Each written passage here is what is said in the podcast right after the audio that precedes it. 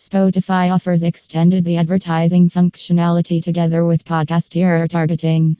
Marketers could certainly reach Spotify totally free podcast fans. Also, in choose real estate markets, they are going to also be able to assist you to skinny a campaign to particular podcast classes along the lines of comedy life and health, not to mention internet business and technology.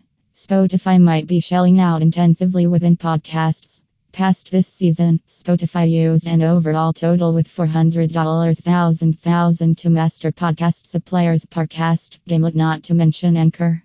In addition driving those businesses using the flank, the music going provider has built way up a good repertory with outstanding chain, including some sort of multi-year managed these Obamas. Spotify in addition has commenced rolling out some sort of updated UI designed for given subscribers. The particular revise splits some sort of user's library straight to two main classes music, not to mention podcasts, which will demonstrate Spotify's emphasis on podcasting for a likely sales stream.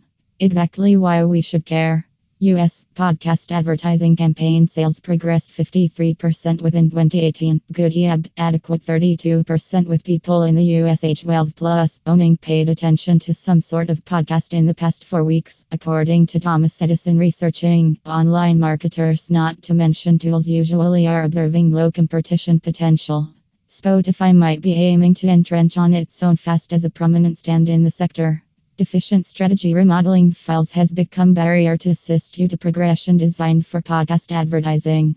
Advertisers have got attempted it by employing immediate effect phones to assist you to motion such providing fans a distinctive computer code or simply URL, or simply by simply establishing promotions aimed toward awareness. Aiming for from scale has additionally been limited.